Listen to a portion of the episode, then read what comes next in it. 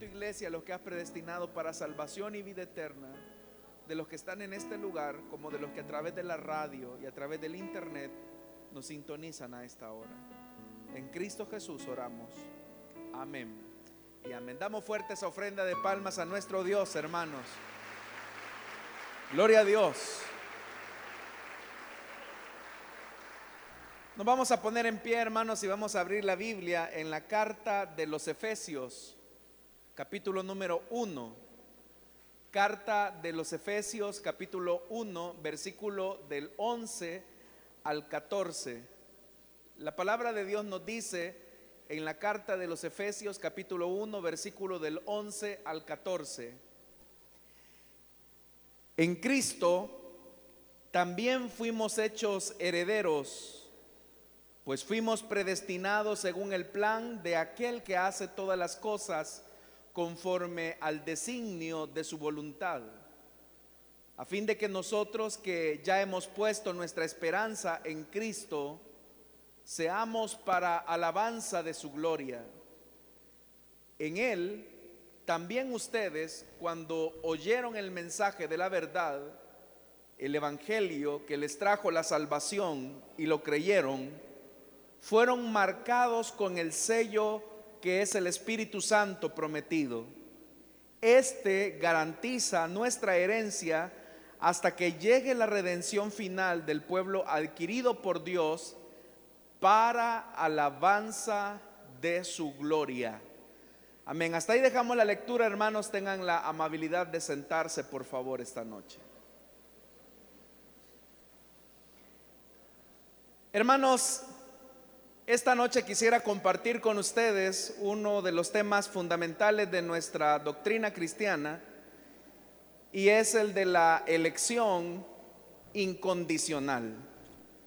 En la última ocasión, hermanos, estuvimos hablando de cómo el ser humano quedó después de la caída, después de la desobediencia que se nos relata allá en el libro de Génesis capítulo número 3.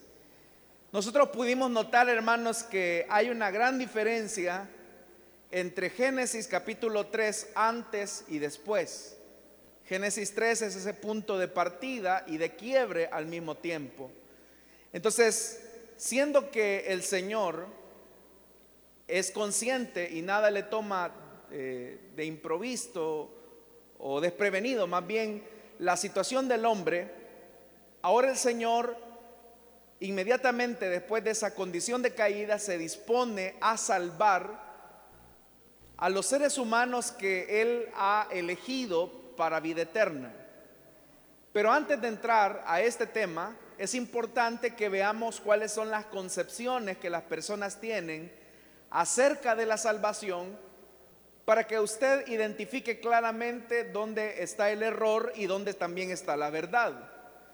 Dentro de esas elecciones, o más bien dicho, dentro de esas concepciones que las personas tienen acerca de la salvación, es que la gente dice, bueno, Dios es todopoderoso y siendo que Él es todopoderoso, al final de tanto, Él va a salvar a todos los seres humanos. Aún aquellas personas que no creen en Él, el Señor por su misericordia y por su amor va a terminar salvando a todos los seres humanos.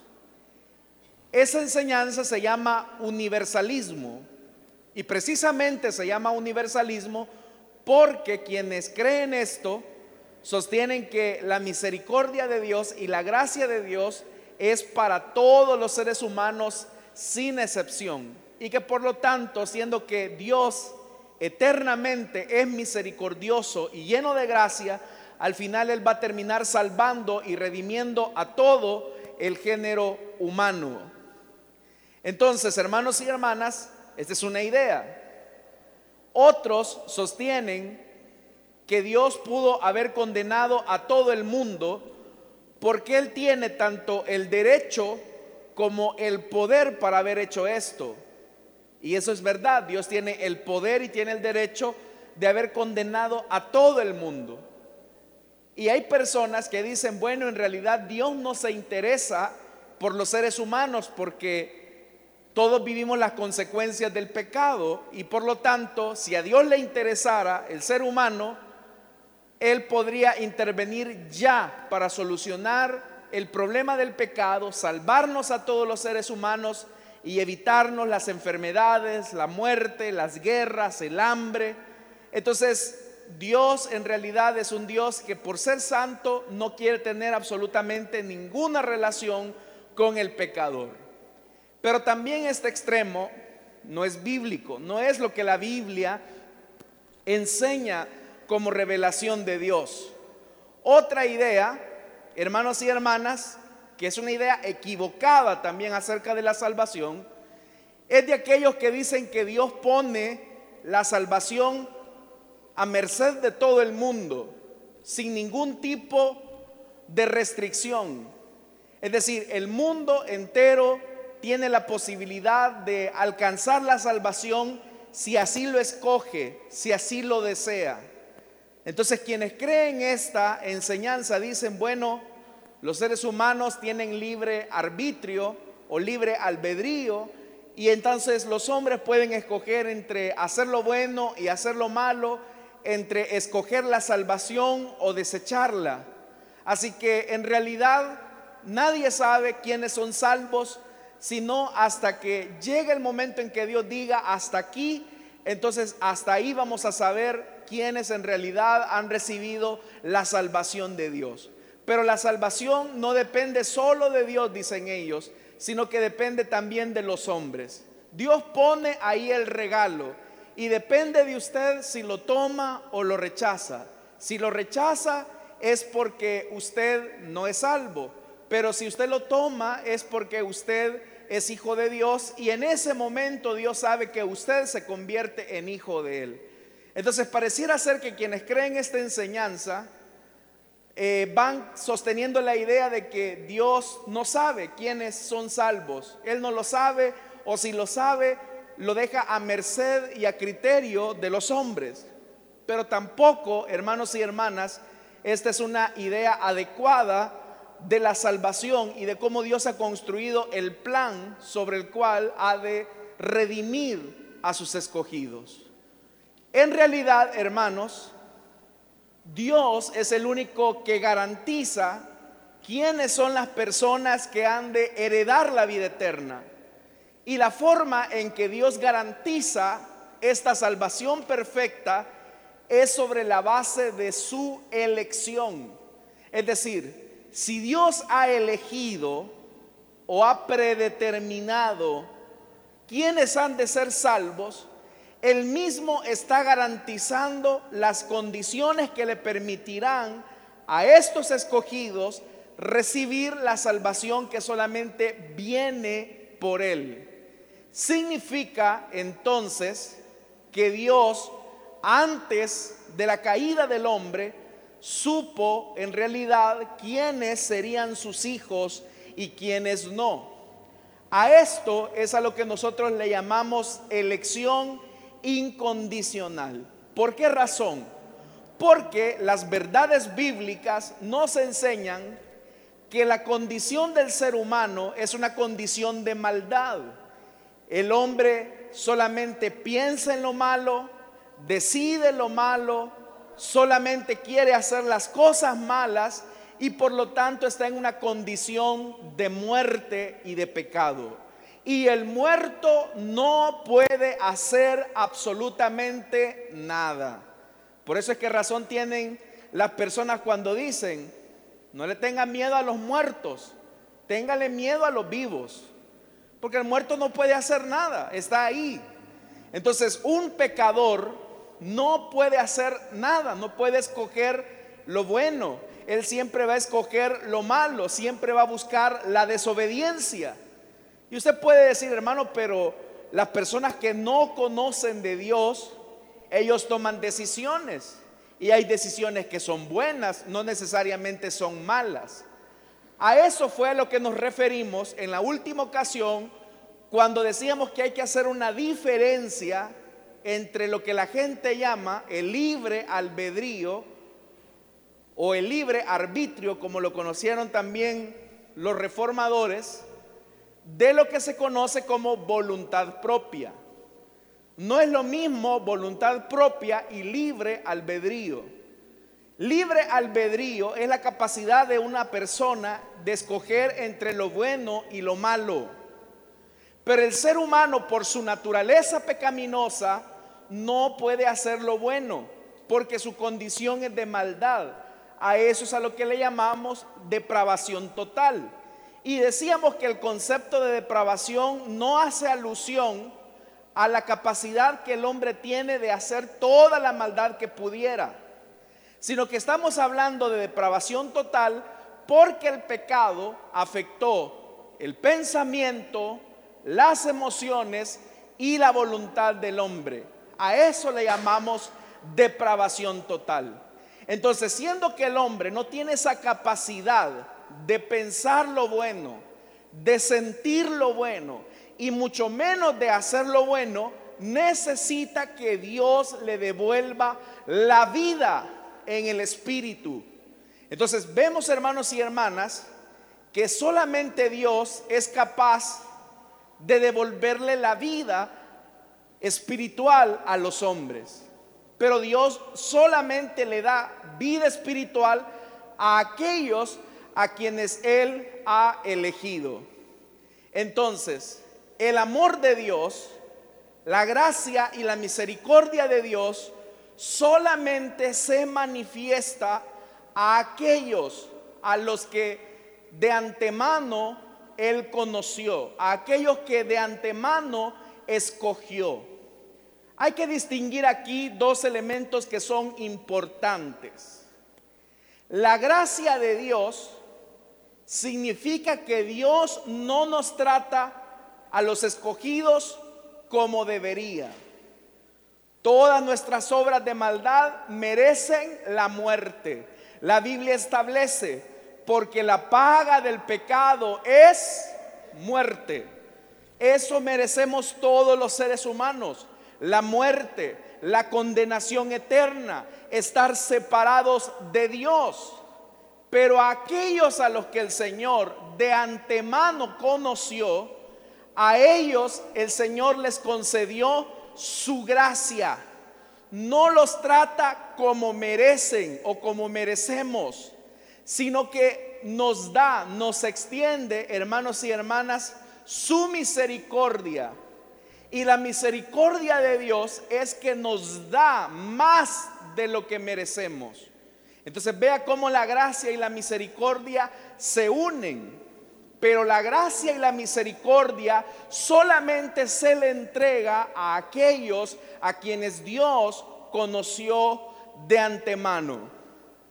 Ahora, ¿cómo es que una persona va a recibir la gracia y la misericordia de Dios que nos permiten obtener el perdón de nuestros pecados, siendo que todos estamos en una condición de muerte?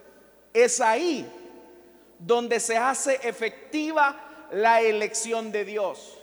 Dios de antemano decidió esta mujer llamada fulana de tal, este hombre llamado fulano de tal, va a recibir mi misericordia y mi gracia en un momento de su vida. Ellos van a creer esa elección se dio en un momento específico, se dio antes de la fundación del mundo. Dios pensó en algún momento en usted y en mí. Cuando yo pienso en que Dios pensó en algún momento en mi persona, me lleno de mucha felicidad y de mucha gratitud. Así que no se sienta triste, si alguien no se acuerda ni de su cumpleaños. No se sienta triste si nadie se acordó de que usted alguna vez estuvo enfermo o no. No se sienta triste si alguien alguna vez no le visitó. No se sienta triste por eso. Siéntase feliz que su nombre siempre ha estado en el corazón y en la mente de nuestro Dios amoroso. ¿Cuántos son felices por eso, hermanos? Amén. Es un don de gracia. Alguien podría entonces decir, Dios es injusto. Demuéstreme bíblicamente que Dios elige a unos y desecha a otros. Porque si tuviéramos hermanos y hermanas, usted va a comprar algo, de entre todos los productos que le muestran, usted elige uno y desecha otros. Hasta los mismos seres humanos hacemos esa elección. Cuando usted va a comprar a un almacén y le muestran todas las camisas y los colores que le dan a escoger, oiga eso, le dan a escoger. Y es usted el que debe de decidir qué escoge. Pero automáticamente usted escoge una prenda, está desechando las demás. Cuando usted se puso la ropa que se puso ahora, eligió una prenda y desechó las demás que tenía a su disposición. Igualmente, hermanos y hermanas, en la Biblia nosotros tenemos ejemplos claros donde Dios eligió. Por ejemplo, Abraham fue elegido de entre todos los seres humanos para darle una promesa. Abraham, hermanos y hermanas, no andaba buscando a Dios. Fue Dios quien lo buscó a él. Pero Dios eligió a Abraham. De hecho, hermanos y hermanas, el libro de Josué, en el capítulo 24, versículo 2, establece claramente esta verdad. Que Abraham fue escogido por Dios cuando él estaba junto con sus padres adorando a dioses paganos. Abraham de hecho era un idólatra. Él estaba volcado en la idolatría. La elección de Abraham no vino sobre la base de que él se convertiría en el padre de la fe, sino que la elección de Abraham vino sobre el anticipado conocimiento eterno de Dios. También, hermanos y hermanas, de todas las naciones o de todos los hijos que tuvo Abraham, por ejemplo, el Señor escogió a Israel. Israel no fue elegido, como algunas personas creen, porque era mejor que las demás naciones. Israel no fue elegido porque tuviera más virtudes, más capacidades, porque fuera un modelo de perfección entre las naciones. Vea lo que dice el libro de Deuteronomio capítulo 7 versículo 7. El Señor se encariñó contigo y te eligió, aunque no eras el pueblo más numeroso, sino el más insignificante de todos. Lo hizo porque te ama y quería cumplir su juramento. Entonces ahora el Señor le está diciendo a Israel, Israel, no te creas la divina garza. No pienses que tú eres una nación sobresaliente por tus virtudes. No pienses que tú eres una nación mejor que los, que los pueblos que te rodean. Yo te elegí porque te amé. Y te amé porque te elegí. Entonces, hermanos y hermanas, eso nos deja a nosotros un buen punto de partida. Todos los que estamos acá, Dios no nos escogió porque éramos buena gente. Así a fuerza de ser sinceros. Como dice también la escritura, nosotros éramos lo vil y lo menospreciado del mundo. Nadie daba ni cinco centavos por usted. Cuando le decían a sus hijos, mira, tu papá está ya tirado en una cuneta, ni ellos querían irlo a recoger. Pero de ese lodo cenagoso el Señor metió su mano de misericordia, lo sacó del muladar y ahora lo ha sentado en lugares de príncipes, hermanos. ¿Cuántos dan gloria a Dios por esa bondad y esa misericordia? Ese es el Dios que nos eligió. También, hermanos, Dios eligió a los profetas. Aún dentro de su pueblo, Dios eligió a quienes serían sus profetas. Note algo, ninguno de los profetas se ofrecieron al ministerio. Ninguno de los profetas dijo, yo quiero ser profeta. Porque el ministerio, independientemente de cuál de los cinco ministerios hagamos referencia, solamente podemos entrar al ministerio cuando Dios nos ha llamado, cuando Dios nos ha escogido para una tarea específica en un tiempo específico, en un lugar específico. Pero Dios lo hace sobre la base de la elección. Eso es importante, hermanos y hermanas.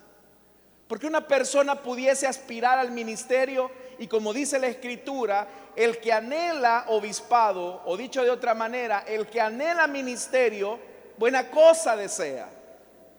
Pero no es sobre la base ni del activismo. No es sobre la base ni de que es amigo del pastor.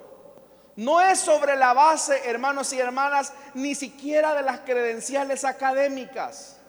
Cuando una persona llega al ministerio es porque Dios lo ha llamado. Si Dios no lo ha llamado, será un meque. Sí, será una persona que irá a fracasar. Dios tiene que llamar. Vea lo que dice Jeremías capítulo 1, versículo 4 y 5.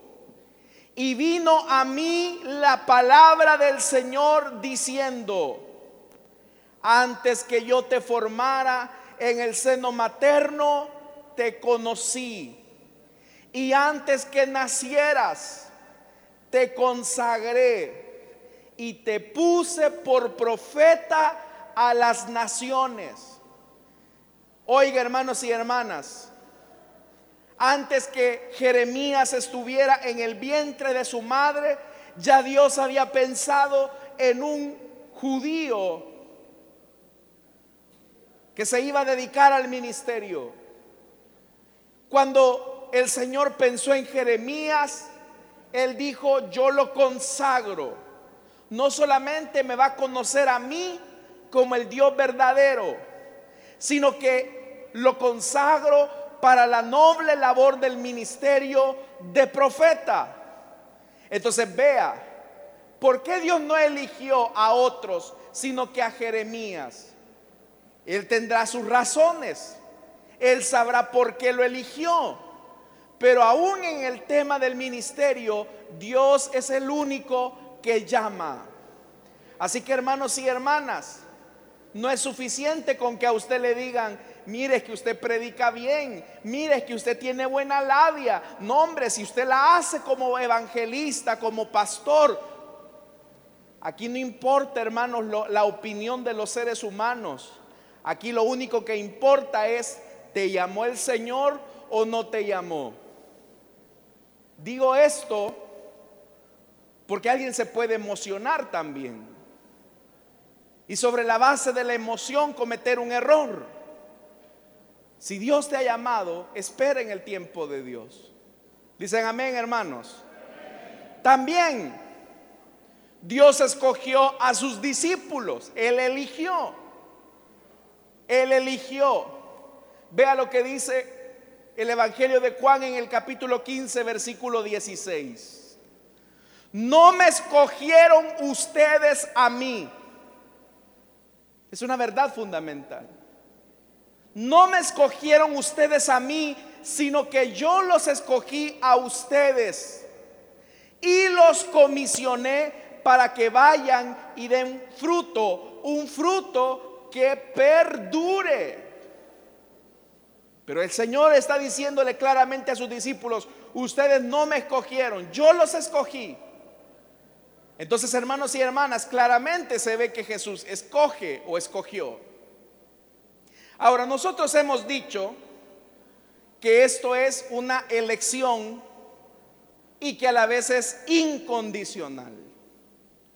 Cuando hablamos de que es una elección incondicional, estamos diciendo y enfatizando que hay un acto soberano de Dios por medio del cual Él escoge para sí mismo a ciertas personas del género humano que han de recibir la salvación y la vida eterna. Ahora hay alguien que puede estar diciendo, bueno, es que Dios me escogió a mí porque sabe que le voy a ir a embellecer el cielo. Es que Dios me escogió a mí porque sabe que soy buena gente. O Dios me escogió a mí porque sabía que yo iba a creer en Él. Y en realidad, hermanos, la razón de nuestra elección no es por méritos humanos. En muchas ocasiones les he mencionado lo que el profeta Isaías dice, que las obras de justicia que podamos hacer los hombres delante de Dios son como trapos de inmundicia. Nuestras buenas obras no alcanzan las exigencias de nuestro Dios santo. Entonces Dios no nos escogió por mérito humano. Tampoco el Señor nos escogió porque dijera, es que Él va a ser un buen cristiano. Es que ella va a ser una buena cristiana en el futuro. Por eso es que yo la escojo. Por eso es que yo lo escogí. En realidad, hermanos y hermanas, Dios nos escogió porque en su sabio conocimiento anticipó su amor y su gracia sobre nosotros. En realidad fue su amor y su gracia la que se derramó en nosotros. La Biblia dice algo, que nosotros por naturaleza éramos hijos de ira. La ira de Dios caía sobre nosotros. Pero hubo un momento, hermanos y hermanas, en que la elección de Dios se hizo efectiva cuando Cristo murió por nosotros en la cruz del Calvario y el castigo y nuestra condena no cayó sobre nosotros, sino que cayó sobre Jesucristo su Hijo. Y por medio de Jesucristo ahora tenemos paz para con Dios. Esa es la gracia de Dios. A esa elección es a lo que llamamos predestinación. Esa palabra traducida como predestinación o predestinado, viene de la palabra griega proorizo, de donde viene también la palabra en español priorizar. ¿Y qué significa priorizar? Cuando yo le doy prioridad a algo es porque estoy desechando otras cosas que no son prioridad. Y priorizo significa determinar anticipadamente ordenar o decidir con antelación. Entonces, hermanos y hermanas, ¿qué es la predestinación bíblicamente hablando? Es el ejercicio eficiente de la voluntad de Dios por el cual se llevan a cabo las cosas que Él ha determinado de antemano. Esto nos habla de la soberanía de Dios. Dios escoge porque Él es soberano. Y soberanía, hermanos y hermanas, implica que no hay nadie arriba de Dios. ¿Cuántos sabemos esta verdad, hermanos y hermanas? Arriba de nuestro Dios no hay nadie. Solo el Señor gobierna con poder y autoridad. Y en su poder, en su autoridad, le eligió a usted para ser, hermanos y hermanas, sujeto del amor, de la gracia, del perdón y de la reconciliación que solamente viene por la vida que Él ofrece a través de Jesucristo, su Hijo amado.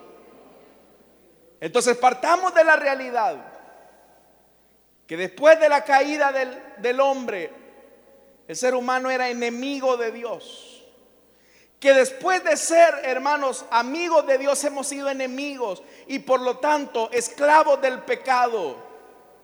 Nuestra condición de esclavitud nos lleva continuamente a la muerte. Y siendo que estamos muertos en una condición de putrefacción espiritual, estamos destituidos de la gloria de Dios. Yo a usted le dije en aquella ocasión que cuando la Biblia dice que estábamos muertos en delitos y pecados, la palabra que ahí se traduce por muerto, en el griego es la palabra necros. Y de ahí viene la palabra, hermanos, como necrofilia. O también ese término, hermanos, se utiliza para hablar de un cuerpo que está en un estado de putrefacción. es un cadáver descompuesto. Cuando entonces el escritor dice que estábamos muertos, lo que está diciendo es que estábamos descompuestos, estábamos mal, nuestra condición era de hedor, era una condición inmunda delante de Dios. Entonces todo nuestro ser, hermanos, estaba mal, necesitábamos la vida de Dios. Entonces, ¿cómo Dios predestina? ¿Cómo Dios elige? El apóstol Pablo cuando escribe, vea lo que dice, porque a los que Dios conoció de antemano, y note hermanos esos colores, Dios conoció, anticipó, ese conocimiento habla de su omnisciencia. Dice, también los predestinó a ser transformados según la imagen de su Hijo. Entonces vea, Dios es consciente que estábamos muertos en nuestros delitos y pecados, que apestábamos, que estábamos lejos del Señor. Aquí, hermanos y hermanas, ni la mejor loción del mundo lograba quitar la inmundicia de nuestro pecado. Ni la mejor ropa. Estábamos alejados de Dios. Pero dice que Él nos predestinó, oiga, para ser transformados según la imagen de su Hijo. Se recuerda cuando yo les explicaba a ustedes acerca de ese concepto teológico de ser creados a imagen y semejanza de Dios. Es decir, que Dios nos dotó de dignidad al darnos conciencia, voluntad propia, dignidad. Esos tres elementos encaminados en perfección y en santidad era para que la imagen de su Hijo se fuera esculpiendo día a día. Quiero que usted piense por un momento en esto. Antes de que Adán y Eva pecaran, ellos todos los días se iban pareciendo un poquito más a la imagen de su Hijo Jesucristo. Ellos se asombraban por Dios. Ellos iban conociendo facetas del Señor. Y ellos iban replicando el carácter de Jesucristo.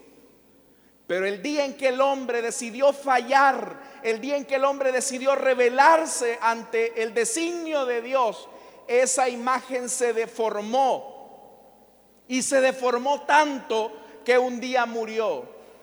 Pero cuando el Señor nos predestinó, ahora en nosotros ha iniciado un proceso de metanoia, de conversión, de arrepentimiento para que cada día de nuestra existencia nos parezcamos, aunque sea un poquito más, a la imagen del Hijo de Dios.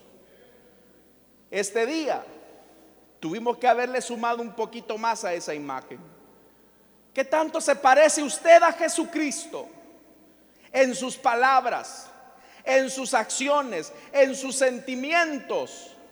Porque vea lo que dice, para que Él sea el primogénito entre muchos hermanos. Él es nuestro modelo, Él es el primogénito. Y dice, a los que predestinó, se vuelve a repetir esa palabra, también los llamó. Y a los que llamó, también justificó. Y a los que justificó, también los glorificó. Entonces, ¿qué significa? Que el que comenzó en nosotros la buena obra la está perfeccionando día a día. Hasta que llegará un momento en que llegaremos a la imagen del Hijo de Dios. ¿Cuántos estamos en ese proceso, hermanos? Por eso es importante hacer una evaluación en mis sentimientos. ¿Me parezco un poco más a Jesús? En mis palabras me parezco a Jesús. En mis acciones me parezco a Jesús. O mis palabras, mis sentimientos, mis emociones, mis acciones se alejan de la imagen de Dios. Esa es una pregunta que debemos de hacernos. Entonces vea, el fin último es que la gloria de Dios se manifieste. Pero para poder ser reflejos de la gloria de Dios, primero necesitamos que el amor y la gracia de Dios sea derramado en nosotros. Pero la única manera en que podemos recibir la gracia y el amor de Dios es que desde antes de la creación del mundo, en la eternidad, Dios haya pensado en nosotros y nos haya elegido. ¿Cuántos elegidos hay acá, hermanos y hermanas? Bendito sea el nombre del Señor. Entonces, ¿qué hace posible? ¿Cómo sé yo si he sido elegido? En primer lugar, los que han sido elegidos por Dios han recibido la fe de Dios. Vea lo que dice el escritor a los Efesios.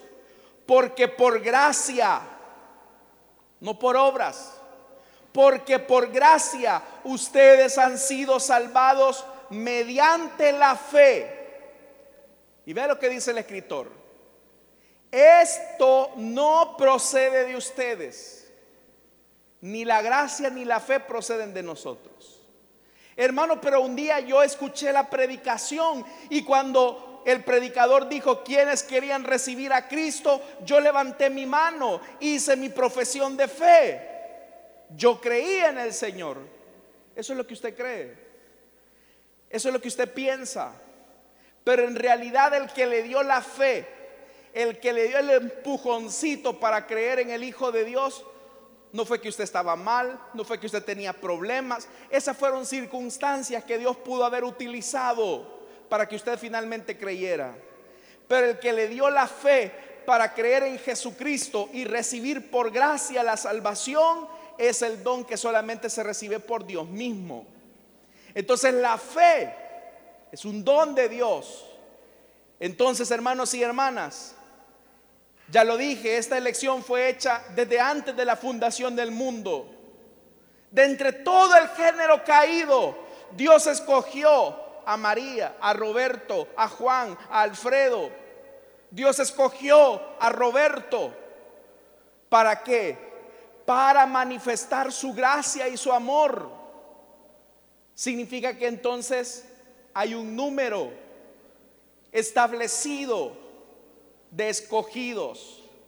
Es un número que ni va a subir ni va a disminuir. Dios nos escogió. Eso es lo que dice, hermanos y hermanas, el escritor a los Efesios.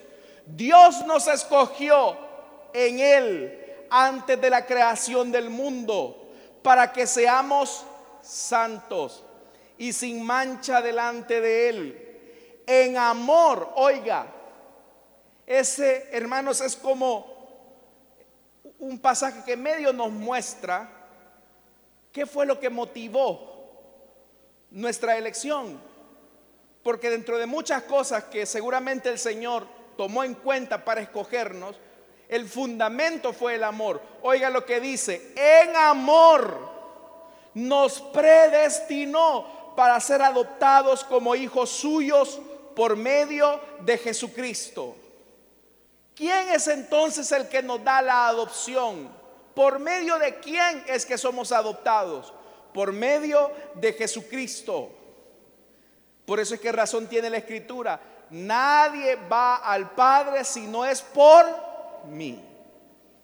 Nadie va al Padre ni por la religión Nadie va al Padre por una filosofía. Nadie va al Padre por María. Nadie va al Padre por la religión o por portarse bien. Nadie va al Padre por tener un privilegio. Nadie va al Padre por tener muchos años de estar en la iglesia.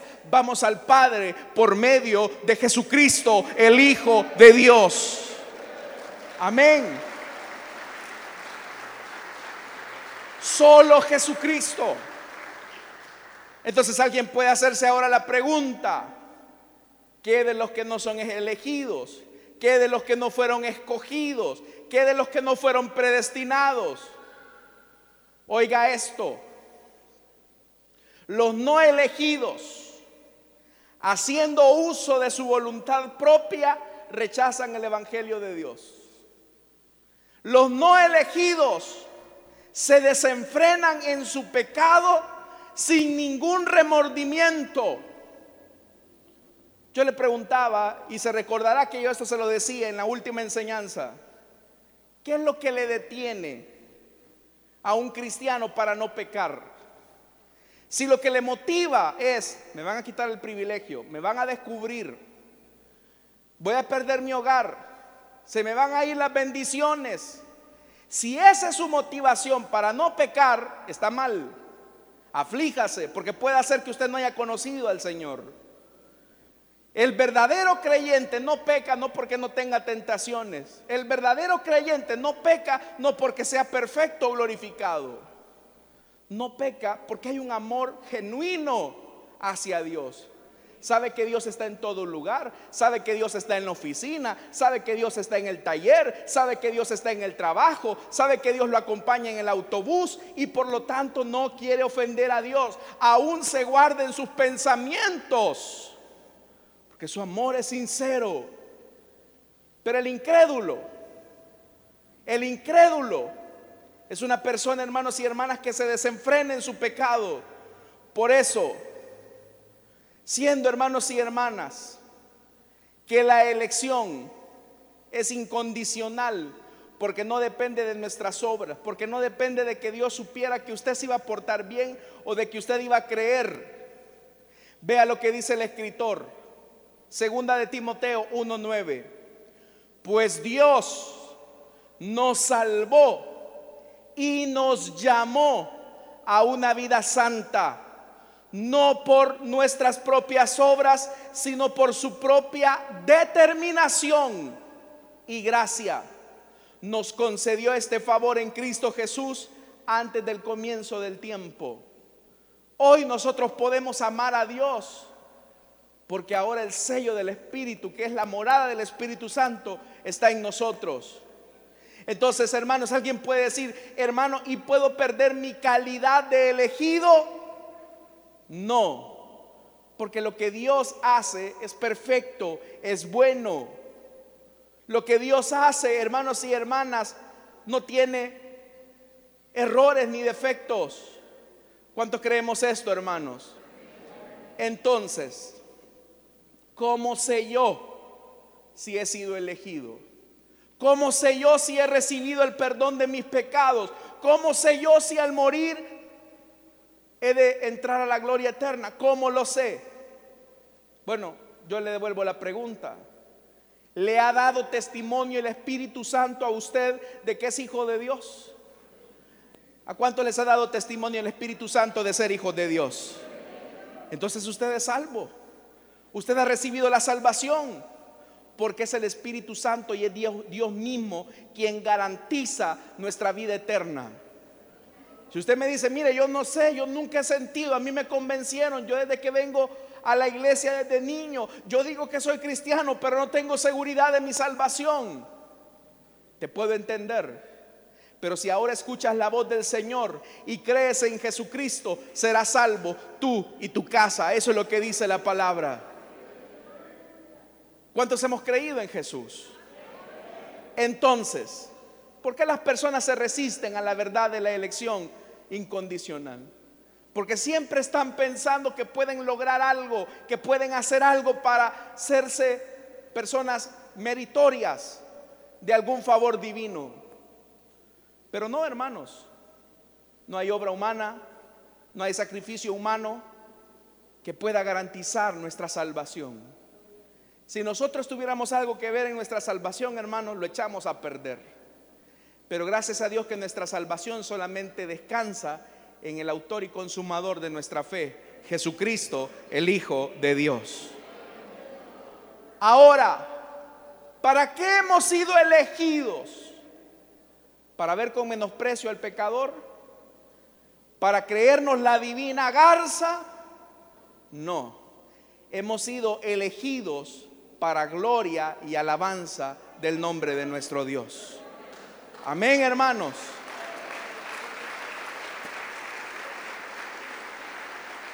Por eso, es que antes de la caída, todo lo que el hombre hacía, lo hacía para la gloria de Dios. Ponía un nombre a un animal para la gloria de Dios. Comía como comía para la gloria de Dios. Todo lo hacía para la gloria de Dios. Todo lo que usted hace lo hace para la gloria de Dios. Yo espero que sí. Y eso solamente usted lo sabe y el Señor. Pero entonces, hermanos, el que hayamos recibido la bendición de Dios de haber sido elegidos, no nos debe de llenar de orgullo, de vanagloria, de soberbia, sino de humildad, de gratitud y de entrega sincera a Él. Amén, hermanos. Usted y yo no merecíamos nada de Dios. Usted y yo lo que merecíamos era la condenación eterna. Pero bendita gracia, bendito amor de Dios que nos escogió desde antes de la fundación del mundo. Tal vez tu papá no te quiso dar el apellido. Tal vez tú no conociste ni siquiera a tu mamá. Tal vez tú, a ti te abandonaron. Tal vez tú dijiste, bueno, a mí nadie me quiere en esta vida. Probablemente hasta te han dicho que tu mamá te quería abortar y gracias a Dios no te abortó. Estás acá. ¿Sabes por qué estás acá? Estás acá por un propósito divino, para que creas en Jesucristo, recibas el perdón de tus pecados y seas adoptado como hijo de Dios y recibas las promesas eternas que Él ha preparado para todos aquellos que le creen. Esta es la noche de salvación, hermanos y hermanas. Amén. Gloria al Señor. Ese es el Dios que está acá. Así que si tú no le encuentras sentido a tu vida y a tu existencia, Dios sí sabía lo que sería tu vida. Y no fue casualidad que hayas venido esta noche. Ha sido el resultado de un plan de Dios. Vamos a cerrar nuestros ojos, hermanos. Vamos a orar.